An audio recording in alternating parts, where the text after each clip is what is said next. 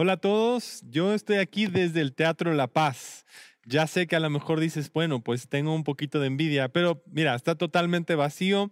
Lo que sí te puedo decir es que estamos ya comenzando a visitar, a prepararnos, haciendo planes para ver cómo podemos nosotros eh, tener este lugar listo para las cosas que van a suceder en las próximas semanas. Como tú sabes, estas noticias del gobierno de semáforos amarillos, semáforos rojos, lo que está pasando en el estado de Puebla, ha estado cambiando. Entonces sí estamos y tenemos que continuar obedeciendo todas las eh, solicitudes de parte del gobierno. Pero en el Inter no significa que no podemos ya estar preparados para que cuando nos den a nosotros ya luz verde de parte de protección civil, que podemos ocupar el teatro, ya vamos a estar más que listos. Vamos a tener todas las cosas preparadas, con distancia, con todo lo que tú ya sabes que se necesita hacer, pero de antemano, por lo menos que tengamos expectativa. Entonces, sí quiero pedirte que comencemos a orar y creer que, no sé, tal vez antes de que termine el mes de octubre ya pudiéramos tener algún tipo de actividades presenciales. En el Inter ya estamos aquí como que moviendo, preparando las cosas, haciendo muchas cosas de cambios que eran muy necesarios también, de instalaciones eléctricas y algunas otras cosas como pintura y cositas que ya fueron mejorándose. Entonces, sí, tenemos que, seguir avanzando y seguir mejorando. Y, sé que está esa pregunta de, de qué podemos hacer y cuándo podemos nosotros regresar. Pero mientras, hoy iniciamos una serie que va a ser mm, como más, más personal. Yo quiero que sea un poquito más íntimo, porque a pesar de que hemos hablado mucho acerca de la distancia y de las cosas, la pregunta es si nos sentimos aún cerca de Dios o nos sentimos alejados de Dios en medio de todas estas cosas. Y esta serie se llama Íntimo. Íntimo porque tú y yo somos llamados a una vida cercana e íntima con Dios. Y las personas han utilizado esta frase, ¿no? Dios no es una religión, es una relación. Hay cosas y principios que sí nosotros tenemos que entender de que la religión nos, nos da la estructura, nos da la liturgia, nos da las cosas que creemos que son muy importantes. Pero sin duda alguna, hablando de esa frase, es que nos está animando a invitarnos que nosotros podemos caminar cerca con Dios, de una manera íntima, de una manera constante. Y vamos a seguir tomando el libro de Juan, así que quiero que vayamos a Juan capítulo 17, versículo 22 al 24. Dice, les he dado la gloria que tú me diste para que sean uno como nosotros somos uno.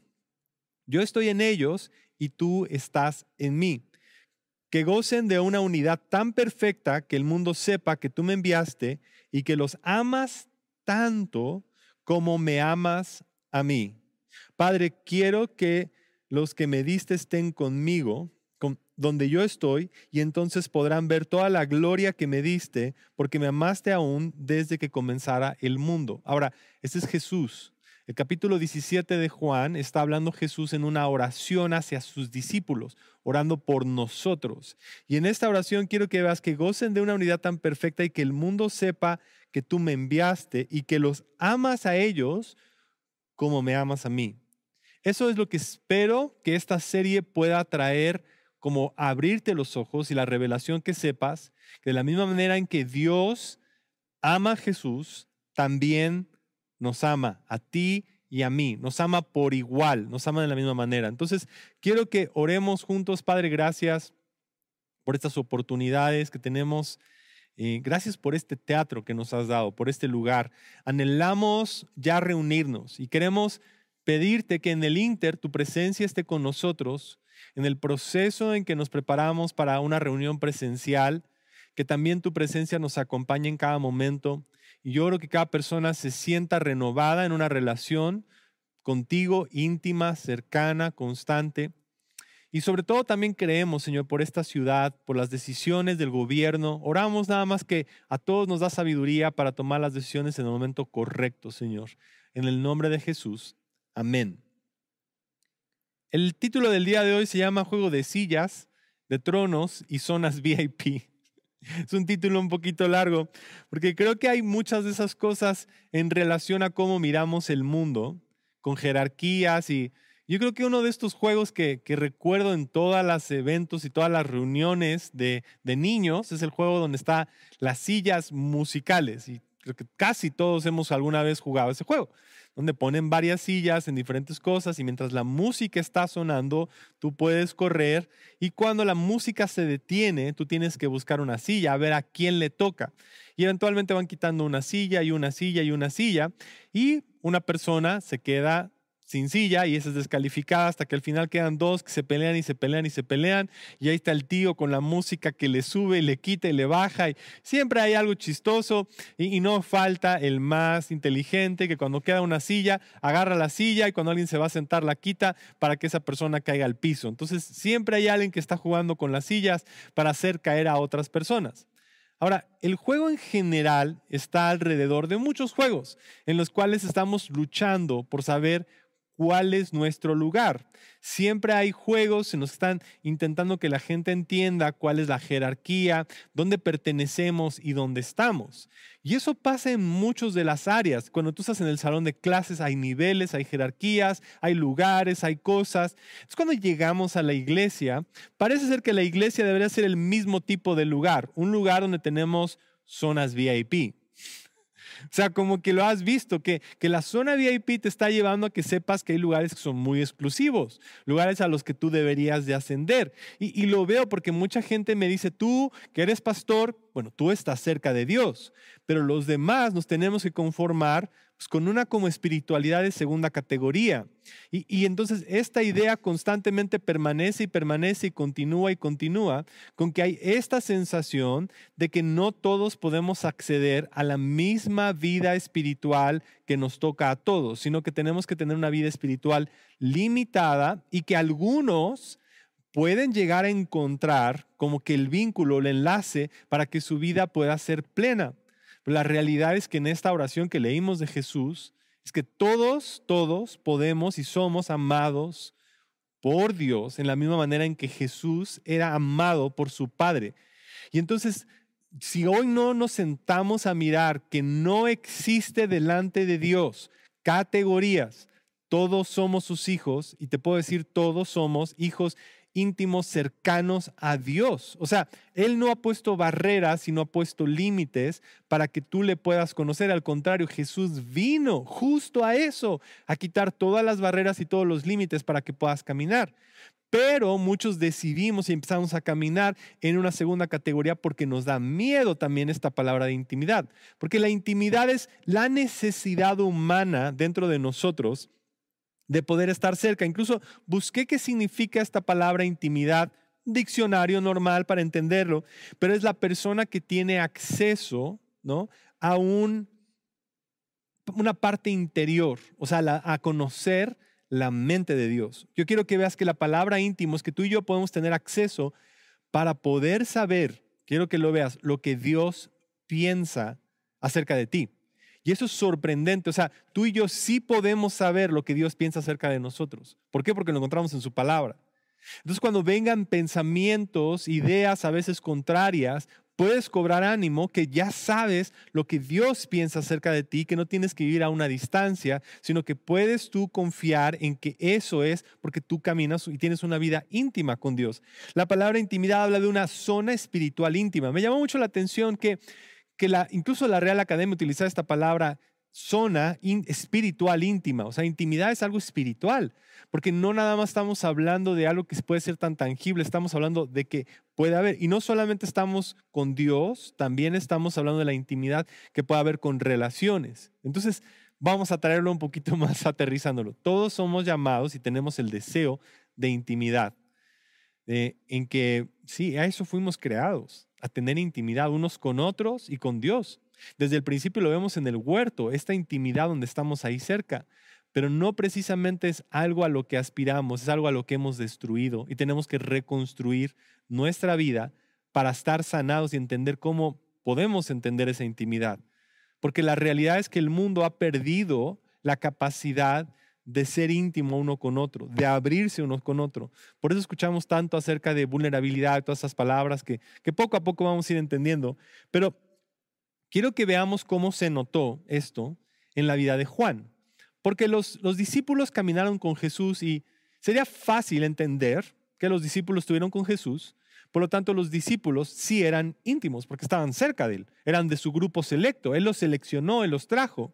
La pregunta es si ellos se sentían o entendían su lugar al estar siendo íntimos, al estar ahí, porque esto es algo que ya eres, no es algo que te tienes que ganar, es algo que ya eres. Es ahí donde estás, quiero que sepas y que digas, yo soy y puedo y camino de una manera íntima con Dios. Él ya dio todos los pasos, ahora depende de mí si lo entiendo y si camino con Él.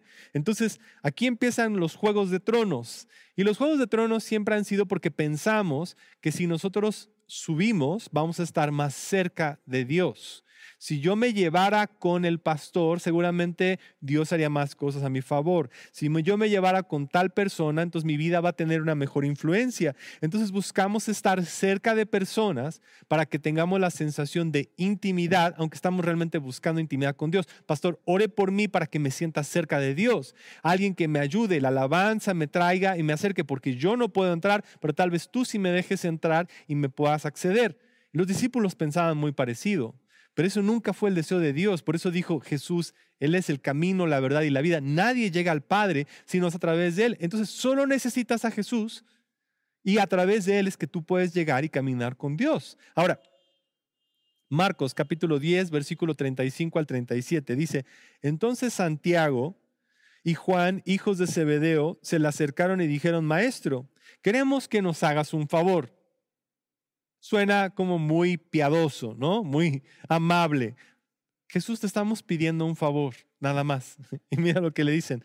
¿Cuál es tu petición? Preguntó Jesús. Ellos contestaron, cuando te sientas en tu trono glorioso, ¿no? Nosotros queremos sentarnos en lugares de honor a tu lado, uno a tu derecha y otro a tu izquierda. No sé por qué, pero este pasaje suena tan tan relevante, tan conocido el día de hoy. Yo quiero estar cerca de Dios, por lo tanto, amigo de tal persona, ir a la iglesia más cool, más relevante, más esto, más el otro, estar conectado con tanta gente, hacer estas cosas. Y si puedo yo estar cerca de ellos, entonces voy a estar cerca de esto. Entonces ellos dijeron, espérame tantito, deberíamos nosotros aspirar a estar sentados a la derecha de Jesús, ¿Por qué no se lo pedimos? Jesús, déjanos sentarnos ahí cerca de ti. Y, me encanta porque esto es Marcos dando la historia, Juan no da la historia y vamos a ver cuál fue la perspectiva de Juan, pero Mateo también tiene una perspectiva y mete a la mamá de ellos. Todavía Mateo los pone en peor porque dice, su mamá vino a pedir eso. Porque hay todavía la mamá que dice, Jesús, mira a mis hijos, por favor, es más, sienta, ponlos ahí a tu lado, cuídamelos, que estén ahí contigo, que sean los mejores, que se sienten a la derecha, a la izquierda, que tú los abrazas y los tomas en el lugar correcto y que los aprecias y que los pones en ese lugar. Entonces, incluso la mamá quería jugar el, juego de tronos y la, gente está buscando dónde sentarse, dónde ganarse. Yo hoy quiero que digas y que entiendas que esa no es la manera en la cual Dios está trayendo a sus hijos a Él. No está buscando que haya una competencia de quién es el mejor, el más dador, el más adorador, el más no sé quién, el más todo esto. Todos hoy, ahí donde tú estás, aunque tú te sientas el más pecador, el más distanciado, Dios no tiene distancia contigo, te ha visto como íntimo. Nosotros tenemos que aprender cómo caminar en verdadera intimidad con Dios y también abrirnos a otras personas para hacerlo. Pero hemos destruido mucho nuestra intimidad, porque pensamos que intimidad es zona VIP, es estas cosas, es acceder a tal cosa, son los niveles, son las cosas. Y si tú accedes y si tú vas y si tú eres el que más logras y el que más sirves en la iglesia, si tú haces esas cosas, entonces Dios va a responder. Y hemos perdido nuestra intimidad, porque la hemos canjeado por muchas cosas la hemos cambiado por tantas cosas que no es la forma en la cual Dios nos está invitando a que pudiéramos caminar. Y luego Jesús le responde, les dice, eh, cuando los otros diez oyeron lo que Santiago y Juan le habían pedido, se indignaron. Obvio. ¿Por qué se indignaron? Porque ellos dicen, ah, tú lo pidieron, pidieron, ellos ya ganaron. Entonces también los otros diez tenían el mismo corazón. Y dice, así que Jesús los reunió a todos y les dijo, ustedes saben que los gobernantes de este mundo tratan a su pueblo con prepotencia y los funcionarios hacen alarde de su autoridad frente a los súbditos. Pero entre ustedes será diferente. El que quiera ser líder entre ustedes deberá ser sirviente. y el que quiera ser el primero entre ustedes deberá ser esclavo de los demás. Jesús dice, les tengo una noticia, chicos. Este reino que vino a traer no está sujeto a jerarquías. Porque el reino al que ellos habían visto era ver quién, quién logra más, quién se acerca más a Jesús, quién le hace más la barba al líder, quién le está, o sea, quién más, ¿no? ¿Quién le lavaba más los pies? No sé cuál, cuál sería la competencia. Jesús, hoy te lavo los pies, no, hoy te lavo los pies. Había a lo mejor competencia. Entonces, en este momento Jesús ahora voltea y dice, es que se trata de, de servir. No hay jerarquías. Yo no vine a establecer un reino de jerarquías, vine a establecer un reino distinto donde todos podemos servirnos unos a otros y la intimidad que tú tienes conmigo la compartes con los demás. Ese es mi sueño. Y puedo decirte, esta es la razón por la cual me quiero despertar todos los días de mi vida. Esto no es nada más como algo que, que creo, sino es algo que está dentro de mí como visión.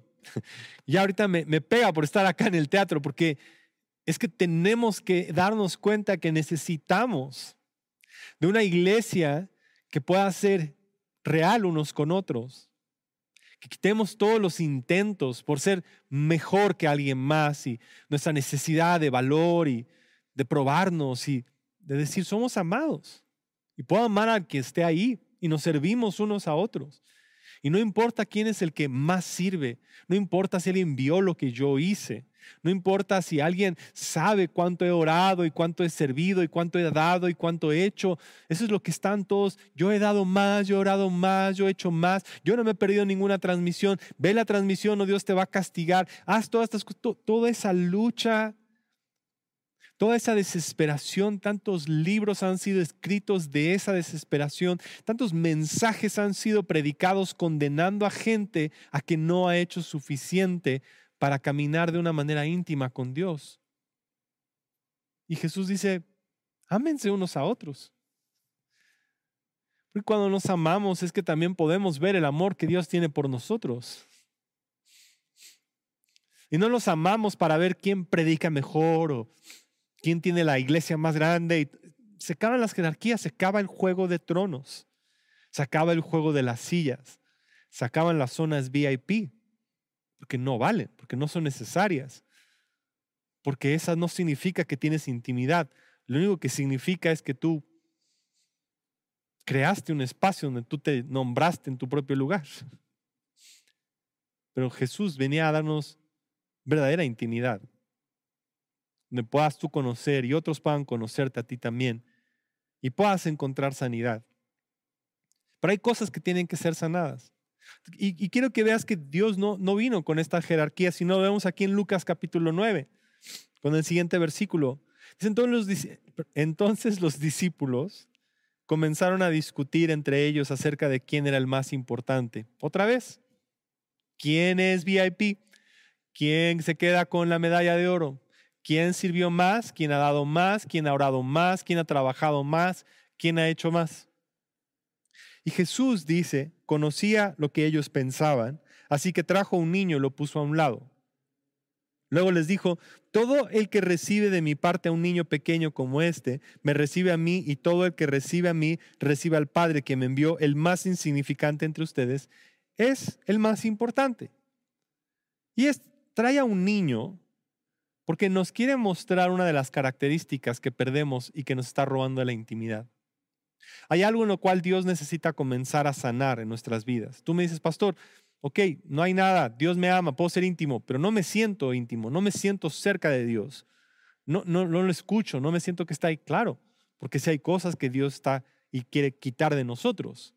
Y creo que una de las cosas, hay muchas cosas que podemos aprender de ser como niños, pero Dios me, trajo mucha convicción a mí en lo personal acerca de esta, que es ser cínicos. El cinismo es una de las cosas que marcan más la diferencia entre un niño y un adulto. Hay muchas, muchas cosas que podemos nombrar acerca de características de un niño. Tienen fe y son confiados, pero hay una característica de la cual no hablamos tanto, y es que un adulto cuando se va volviendo más grande se vuelve cínico. Y el cinismo nos roba de verdadera intimidad. El cínico es la persona o la actitud, o vamos a llamar incluso la filosofía, porque viene de una filosofía, en que nosotros tenemos que apuntar hacia lo que está mal, hacia denunciar todo lo malo. Incluso a veces la iglesia se ha vuelto tan cínica del mundo en general y no da vida, no habla. Entonces, la, gente cínica se convierte como en profetas del caos y de la maldad. Entonces, ves, apenas hay un documental muy famoso que se llama, ¿no? Eh, eh, acerca de redes sociales, el dilema social que está en Netflix. Es un buen documental, pero el final es, es negativo, no da esperanza, porque quieren profetizar caos. Porque todo mundo que es cínico quiere profetizar el caos para que digan, ya ven, les dije que lo malo iba a pasar, les dije que ese gobernante era malo, les dije que esa no era la forma, les dije que eso estaba mal. Eso es cinismo, el querer profetizar que viene caos y que las cosas van a estar peor. Y ese es un corazón cínico que ha permitido y ha perdido las cosas porque ha querido lograr y cuando no lo logró se sintió desplazado y lastimado, entonces en la hora se vuelve crítico de otros, cínico de otros. Y hay podcasts cínicos, libros cínicos, gente cínica, redes sociales está cundido de comentarios cínicos y todos tenemos de repente actitudes, yo lo reconozco en mí y es algo que le he estado diciendo, Dios quita y cambia estas cosas porque es fácil volverse cínico. Les dije que esto no iba a funcionar, pasó esto y ah, lo, lo miro en mí y digo, no quiero tener esa filosofía, porque es que viene a destruir a las demás personas. Incluso a veces somos cínicos contra nosotros mismos, cínicos contra la iglesia. Entonces ahorita tenemos, por ejemplo, la iglesia, ¿no? Si ya abrieron, cómo se atreven, qué mal, se van a enfermar y de repente alguien les dije que les iban a, iban a enfermar, les iba a ir mal, no sé qué, no sé qué. Después tenemos el otro lado, ¿no? Los que ya eh, están mirando a, las demás personas y abrieron, no, es que abrieron porque el pastor necesita dinero y quiere cobrar ofrendas. Entonces están los cínicos de abrir, los cínicos de no abrir. No abren porque tienen temor, porque tienen duda, abren porque quieren dinero y si abren se van a enfermar, les va a ir mal. hay cínicos de todos lados, cínicos que están siempre anunciando y apuntando a lo que está mal. Y el problema es que cuando somos cínicos tenemos una barrera. Presentamos una barrera ante la gente y no nos permite ser honestos y genuinos con nadie. Porque cuando ves a alguien, sus intenciones son malas, algo ha de querer, algo me va a pedir, algo me van a robar, algo me van a hacer, algo va a pasar, alguien me va a quitar. Ya me hablaron de la iglesia, ya me habló el pastor, me va a regañar, esto va a pasar. Siempre es a un corazón que está ahí destruyéndonos. Y el cinismo nos roba tanto de intimidad con Dios y con otros. Porque incluso cuando Dios hace milagros a tu favor, la actitud cínica dice, no, no, no, pero Dios no es tan bueno. No, no, no, es que hay otras personas. No, no, no, pero es que esa persona no se lo ganó. No, no, no, es que esa persona es esto. Incluso cuando una de las características del cinismo, y hay varias aquí, apunté varias, pero una de ellas es que le molesta la felicidad de otras personas. Entonces Dios los bendice y voltean y dicen, algo han de haber hecho, pero al rato les va a ir mal. O, ah, no sé si, si está tan bueno. O a lo mejor no se ve tan padre ese auto, ¿no? Es nuevo, pero no, los coches nuevos y más rollo y el seguro y te lo roban. Y siempre hay alguien con el cinismo, negatividad y ese cinismo destruye tanto nuestra capacidad y habilidad de poder genuinamente tener una relación íntima. Enfría tus relaciones, enfría tu caminar con Dios y te enfría a ti mismo hacia la gente y te vuelves frío. Ya vienes a la iglesia y hay milagros y eres cínico de los milagros, cínico de las cosas. Y el cinismo carcome tu fe, carcome tu confianza en Dios y carcome tu confianza en las demás personas. Y destruye matrimonios, iglesias, organizaciones. ¿no? E-, es, es constante lo que viene a destruir. Incluso también se vuelve tóxico porque jóvenes te dicen, tengo un sueño. Ni sueñes, ¿para qué le intentas? No va a funcionar. Cinismo mata sueños, se enoja de la felicidad de otros. Lo que Jesús dice es como, tú quieres ser más importante y quieres tener esto, pero a veces es porque quieres juzgar. Y a veces queremos más porque así podemos sentir que tenemos valor. Pero Jesús dice, hay que ser como niños. Quitemos el cinismo porque nos, nos hace ahora ser conscientes, ser responsables, trabajar y caminar en una genuina intimidad. Y la razón por la cual somos cínicos es porque alguna vez pasó algo donde no era lo que queríamos, donde parece un sueño que se rompió, donde parece que ahí no estaba y Dios quiere venir a sanarnos. Quiere sanarnos de esa actitud cínica, negativa, vengativa, que solo quiere profetizar el mal y que no quiere ver la bondad de Dios en otras personas y ver la bondad de Dios en ti. Entonces, ¿cómo cambió? Porque quiero, quiero concluir en lo siguiente. Después de un tiempo que vemos aquí a los discípulos, el libro de Juan fue escrito muchos años después. Por lo tanto, Juan, cuando está escribiendo ahora el Evangelio de Juan, lo está escribiendo ya con un poco de distancia. Está recordando cómo, viendo las cosas, y de alguna manera comienza ahora a formar una teología no solamente moldeada de lo que vivía como joven con Jesús, sino también ahora hay unos factores también más profundos del Espíritu Santo y, todo lo que ha pasado. Entonces ahora, ahora tiene una, una visión más global. Por eso me gusta tanto porque ha, ha, procesado más las cosas. Juan está escribiendo ya más adulto, ya más pensado, más, con más peso sus palabras. Yo diría como más niño. Ya perdido este impulso que quería de sentarse junto a Jesús para ahora identificarse como niño. Y el niño cuando es, cuando es hijo, cuando está en casa, sabe que ese es su lugar. Si lo que está diciéndonos Jesús es que los niños saben y se acercan a personas que, entienden que son abrazadas. Los niños corrían a Jesús porque sabían que no había nada. Hay muchas personas que, que, tienen esta barrera, que nadie se te acerca porque se nota que hay una barrera contigo, de que no quieres que nadie se acerque y es difícil poder tener esa cercanía hacia una persona que siempre está poniendo distancia. Te sientas hasta atrás, vas, Sales, vienes al servicio, te vas, no conoces a nadie, no conversas con nadie, nunca interactúas porque no quieres realmente mostrarte. Pero Juan nos muestra cuál es la salida a todo este cinismo, cuál es la salida a la búsqueda de los tronos. Y la encontramos en Juan capítulo 21 y con este versículo terminamos. Dice, al amanecer Jesús apareció en la playa. Los discípulos no podían ver quién era. Los discípulos no podían ver quién era los discípulos no lo reconocen. Y les preguntó, amigos, ¿pescaron algo? No, contestaron ellos. Entonces él dijo, echen la red a la derecha de la barca y tendrán pesca. Ellos lo hicieron y no podían sacar la red por la gran cantidad de peces que contenía. Entonces el discípulo a quien Jesús amaba le dijo a Pedro, es el Señor. Cuando Simón Pedro oyó que era el Señor, se puso la túnica porque se la había quitado para trabajar. Se tiró al agua y se dirigió hacia la orilla y los otros se quedaron en la barca y arrastraron la pesada red llena de pescados hasta la orilla porque estaban solo a unos 90 metros de la playa. Cuando llegaron encontraron el desayuno preparado para ellos, pescaba las brasas y pan. Juan cambia de su intento de sentarse a la derecha a llamarse el discípulo a quien Jesús amaba. Porque lo vemos en Juan 17. Diles que les amo Diles que no sigan luchando, porque ya los amo.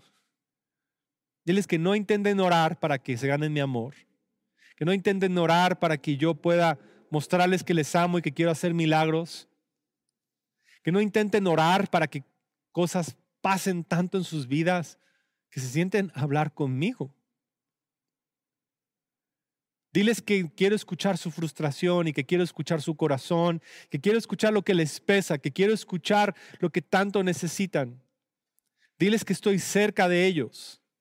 Diles que quiero yo ir a su lado y levantarles cuando se sientan caídos. Diles que son cercanos a mi corazón y que no necesitan de nadie, que siempre pueden venir a casa del Padre, que siempre pueden venir al corazón del Padre y que se quiten todas las ideas religiosas que íntimos son pocos, porque todos los he llamado a caminar conmigo en esa intimidad y cercanía y que sepan que son mis hijos. Que tú puedas decir, yo soy el discípulo amado. Juan puso eso para recordarnos que tú y yo somos los discípulos amados. No por lo que hacemos. Porque ahorita mira, estamos aquí en un lugar vacío, pero estamos en casa y ahí está su presencia. Y Él nos recuerda que su amor está con nosotros y que somos sus discípulos amados. Padre, yo pido que hoy nos puedas recordar la intimidad que quieres con nosotros. Y que nunca olvidemos, nunca olvidemos que somos nosotros hijos cercanos tuyos y que podemos conocer tu mente. Tu mente es que nos amas, nos has bendecido y te damos gracias. Dios te bendiga, nos vemos la próxima semana porque quiero que hablemos acerca de cómo la vergüenza es otra de las cosas que nos roban de poder caminar en intimidad con Dios. Y seguimos orando para vernos pronto y llenar este lugar.